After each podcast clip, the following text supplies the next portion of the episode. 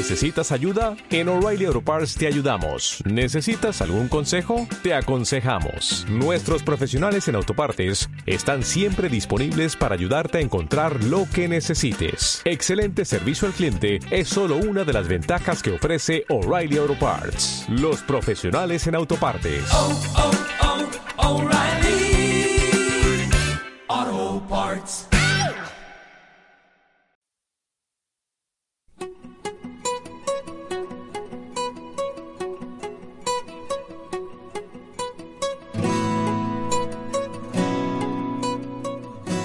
Muy buenas a todos y bienvenidos a la Enfermería del Sacarino, un podcast de la red de aprendidediabetes.es. ¿Qué tal estamos? Aquí Adrián, ya me conocéis, de la Enfermería Online, y hoy vengo a traeros un tema, es el cuarto podcast ya, un tema muy en relación a lo que se acontece dentro de bien poquito. Ya sabéis, kilómetros de carretera, playas, mojitos, lo que queráis, las vacaciones, el veranito, por lo cual vamos a hablar un poco de viajes. Vamos a ver una serie de consejos que debemos de llevar, qué precauciones debemos de tomar. Va a ser una entrada, espero que amena, cortita y nada, al grano, que es lo que importa. Entonces vamos a comenzar un poco con lo más básico, ¿no? Con lo, digamos, de perogrullo, que es qué deberíamos de llevar con nosotros ante un viaje. En primer lugar, tenemos que llevar nuestro sistema de medición de glucosa, si tenemos monitorización continua de glucosa o glucómetro con tiras. Hay que tener en cuenta que aunque llevemos monitorización continua de glucosa, siempre debemos de llevar un glucómetro con nosotros, para calibrar, para emergencias y demás. Por supuesto, insulina y un kit de glucagón, todo el aparataje de la bomba de insulina si es que la tienes. Material accesorio, agujas, lancetas, jeringuillas también está bien llevarlas por si las moscas pasa algo con la insulina y solo tenemos viales o solo podemos comprar viales. Después de tema de documentación, dependiendo del sitio a donde vayas, tanto el pasaporte, la tarjeta sanitaria europea y el informe médico que es fundamental. También está el tema de la refrigeración sobre todo si vamos a ir a zonas eh, con clima bastante cálido. Y en este punto os recomiendo dos sistemas, o bien las carteras frío, que son más baratas, pero no mantienen la insulina estable durante todo el viaje. Además, dependiendo de en qué zona, pueden verse un poco comprometidas. Y después también tenemos el sistema BBCAP 1, del cual ya hablé en la página web, que es un sistema que nos permite mantener el boli de insulina a una temperatura constante durante un mínimo de 12 horas, que ya he comprobado yo que son más de 12 horas. Aquí todo depende del interés que tengáis. Las carteras frío funcionan muy bien, pero sí que en zonas muy muy cálidas, por ejemplo, muy del sur, por ejemplo Andalucía, se quedan un poquitín cortas. Después, eh, tema de raciones, contaje y demás. Está bien que llevemos una báscula con nosotros y un libro de contaje de raciones que el, para mí el, el, más visual y el más útil para el tema de los viajes es el de Roche, que es nada, si ponéis eh, Roche raciones en Google, tenéis ahí para descargar el, el manual. Si utilizáis habitualmente o os, ha recomendado vuestro médico las tiras reactivas de cetonuria, también llevadlas con vosotros. Y por último, y muy importante, llevar algún tipo de identificativo, bien en forma de carnet o en forma de medalla. Eso al gusto del consumidor. Ahora vamos a pasar a un tema que preocupa mucho a la gente y se hacen muchas preguntas al respecto, que es el tema del avión. Y antes de dar una serie de recomendaciones, os quería contar una anécdota que me pasó cuando fui a Londres no hace mucho. Nada, aeropuerto de Asturias sin ningún problema. Pero cuando me volví, yo llevaba una mochila vieja, que es la mochila que habitualmente utilizo para llevar al curro, y eh, no me di cuenta de que había dejado unas tijeras de allí de trabajo, que no eran ni de punta roma, eran de punta de pico. Y no veáis el puro que me cayó cuando pasé por la zona de seguridad de Londres. Increíble que en Asturias las hubiera pasado, porque imaginaros la escabechina que podría haber armado si hubiera ido con algún tipo de intenciones. Al final, pues nada, las tijeras se quedaron allí de vacaciones en el aeropuerto y me volví. Vamos a, empezar entonces con, con, el tema del avión. En primer lugar, lo más importante es que llevéis con vosotros un informe médico completo, tanto en español como en inglés si vais a ir a un país que no es de habla hispana. En él tiene que figurar que tenéis diabetes y todo lo que utilizáis para controlarla. Este informe debería de estar actualizado para la fecha del viaje, es decir, ir actualizándolo según los viajes que vayáis haciendo. Por otro lado, no te deberías de preocupar por la insulina y el glucagón por el tema de los líquidos, ya que ambos pueden viajar contigo en el equipaje de mano. Es más, es recomendable que, viajen que viaje con vosotros porque la insulina si la dejamos en la zona de maletas de, eh, equipajes pues puede sufrir deterioros o pérdidas y podría ser una aliada guapa. Con lo que sí que tenéis que andar con cuidado, porque puede que no os lo dejen pasar como me pasó a mí, es con el tema de líquidos para cubrir hipoglucemias. Lo mismo si lleváis, por ejemplo, fruta. La fruta no puede ir con vosotros. Y a mí, por ejemplo, en Asturias no tuve problema, otra vez, pero en Londres sí que llevaba unos zumos y los tuve que dejar allí, en la zona de seguridad entonces mejor que llevéis algo líquido, pues unos sobres de azúcar, las estupendas glucotabs de eh, Glucoap, aquí tampoco quiero hacer publicidad, seguro que muchos ya las conocéis. Y bueno, si os veis en un apurón, apurón, pues en el momento en que en las azafatas a dar bebidas y demás, pues pedís una bebida azucarada. En cuanto a la bomba de insulina, que siempre surgen muchas dudas, la bomba de insulina puede pitar en los detectores de metal. Entonces, eh, sinceramente, yo lo que hago es eh, desconectar la bomba, la pongo junto al resto de objetos metálicos para que pasen en la bandeja por el detector y ya está, no he tenido nunca un problema en relación con la bomba de que me parase ni nada. Y la monitorización continua de glucosa teóricamente no suele dar problemas.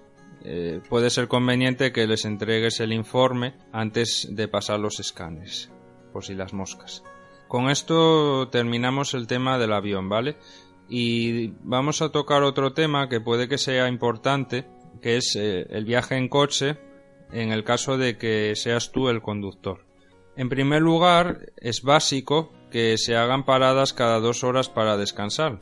Y es importante también comprobarte la, la glucemia cada poco, cada dos horas mínimo y ver si hay algún tipo de hipoglucemia, si estás un poco justo. Hay que tener muchísimo cuidado con el tema de, las hipos al volante. Seguro que habéis visto vídeos y noticias a punta pala al respecto, así que mucho, mucho cuidado. Por tanto, siempre llevar con vosotros alimentos o bebidas que sean ricos en azúcares, que os suban la, la hipo muy rápido. Y también algo de hidrato lento para ir cubriendo. Siempre que te hagas una glucemia y te encuentres por debajo de 90, es importante que tomes algo de hidrato antes de empezar a conducir. Eso sí, si sufres una hipoglucemia, y te recomiendo que ante cualquier mínimo síntoma que sientas pares el coche y te compruebes, ante esta hipoglucemia tú te la cubres con hidrato de carbono rápido, pero no puedes empezar a conducir de nuevo hasta que tu glucemia esté por encima mínimo mínimo de 100 miligramos mililitro. Después otro tema que bueno, sé que nadie lo va a hacer, pero hay que decirlo. El exceso de alcohol dificulta los reflejos en la conducción y uh, también hace que pasen desapercibidos los síntomas de una hipoglucemia, por lo cual, bueno, a ver, eh, que no toméis alcohol, no tiene más. Y después también es importante la insulina, donde la dejamos. Hay que evitar dejarla en el vehículo, ya que como lo dejemos aparcado al sol, las temperaturas tan elevadas nos deteriorarán la insulina. Y si, bueno, estamos en el caso de que viajamos en invierno, las temperaturas inferiores a 0 grados también la van a alterar, por lo cual con nosotros en el equipaje de mano. Ahora ponte en situación viajamos por España, en principio sin problemas, pero ¿qué ocurre si viajamos fuera? Esto ya trae consigo una serie de recomendaciones añadidas que os quiero comentar. en primer lugar, eh, hay que tener en cuenta que si viajamos dentro de la Unión Europea, aparte del informe médico y del pasaporte, es importante que llevemos con nosotros la tarjeta sanitaria europea para cubrir cualquier tipo de imprevisto en el país de origen. Si viajamos fuera de la comunidad europea, es importante saber que hay ciertos países que tienen convenio con España para asistencia sanitaria y ahora mismo os voy a decir cuáles son. Andorra, Argentina, Australia, Brasil, Cabo Verde, Canadá, Chile, China, Colombia, Corea, Ecuador, Estados Unidos, Filipinas, Japón, Marruecos, México, Paraguay, Perú, República Dominicana, Rusia, Túnez, Ucrania, Uruguay y Venezuela. Ahora bien, independientemente de que tengamos una cobertura bilateral o no, en estos casos siempre no está de más que nos llevemos con nosotros un seguro médico contratado para cualquier problemilla. Después es importante eh, tener en cuenta el tema de la vacunación. Dependiendo de la zona donde viajes, puede ser importante que te vacunes de unas cosas u otras.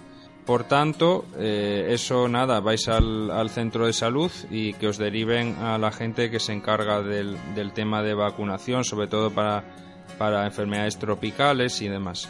Es fundamental que, os vacunéis porque muchas de estas enfermedades que son infecciosas y que se prevén con esta vacunación, eh, en su clínica hay una serie de añadidos que nos van a descompensar enormemente la diabetes, como puede ser la fiebre, los vómitos o las diarreas.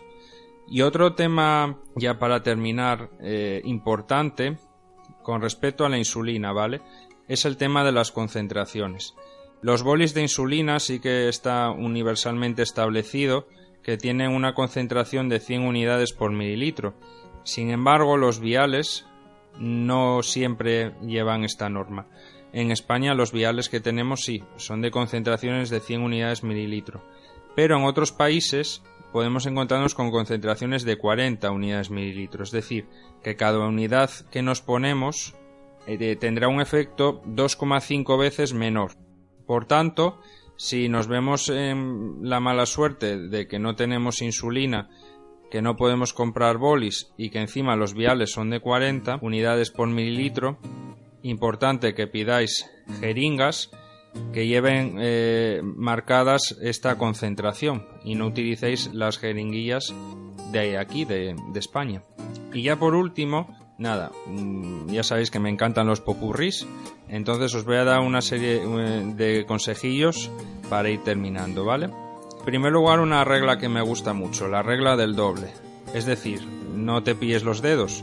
Ante cualquier viaje, lleva el doble de las previsiones que hayas calculado. Es decir, si has calculado para una semana, lleva para dos semanas. Otro tema importante, el tema de las comidas. la gente le encanta viajar, entre otras cosas, por las comidas. Este punto a nosotros no nos mola tanto porque es, ya es complicado eh, a veces controlarse cuando come uno fuera en su entorno, imagínate si vas a otra zona. Entonces, yo tengo una entrada en Don Sacarino, que si la buscáis por Don Sacarino se llama El gran misterio de las tablas nutricionales, donde hablo de una serie de restaurantes, son todos restaurantes de comida rápida, pero son restaurantes que cuentan con tablas nutricionales, con lo cual los alimentos que pidáis los vais a poder contabilizar y poneros la insulina con seguridad. No os digo que cuando viajéis estéis todo el día metidos en el McDonald's, pero para alguna cena o alguna comida, para estar tranquilos sabiendo que lo que coméis es lo que os ponéis, puede estar bien. Entonces recordad, don Sacarino, el gran misterio de las tablas nutricionales. Importante con respecto a esto, llevarnos una báscula, ya lo hemos dicho antes, alguna tabla de alimentos y raciones, procurar, eh, esto es de perogrullo también, controlarte la glucemia más de la cuenta, ya que va a haber muchos factores añadidos que te la van a alterar. El estrés, el ejercicio físico, la temperatura de la zona, los cambios horarios. Siempre eh, que puedas, y esto es súper útil, procura contratar un servicio de desayuno en el hotel. ¿Por qué? Porque los hoteles, a día de hoy, la mayoría funcionan con un sistema de buffet donde va a haber todo tipo de desayunos, vamos a tener desayuno occidental, americano, lo que quieras. Entonces va a ser muy sencillo que puedas desayunar y llevar un contaje adecuado de, las raciones, más que si te vas por ahí a la aventura a desayunar. Si tu destino va a ser la playa o el río, recuerda no caminar descalzo, sobre todo si tienes una neuropatía o un pie diabético. Y ya por último, eh, hay dos grandes amigos que te van a ir muy bien durante el viaje. Uno van a ser los líquidos, ya sabemos que un cuerpo hidratado tolera mejor la insulina y también la fruta, muy básica. Te ayudarán a, bueno, a que todo esté un poco más bajo control. Y bueno, con esto ya tenemos el podcast de hoy, que al final ha quedado un poquito largo. Ha quedado justo, justo en la medida ideal. Así que nada, espero que os haya sido útil. Cualquier tipo de duda, no dudéis en poneros en contacto con nosotros. Y ya sabéis, yo soy Adrián, de la Enfermería del Sacarino, un podcast de la red de aprendí. A por esos controles perfectos.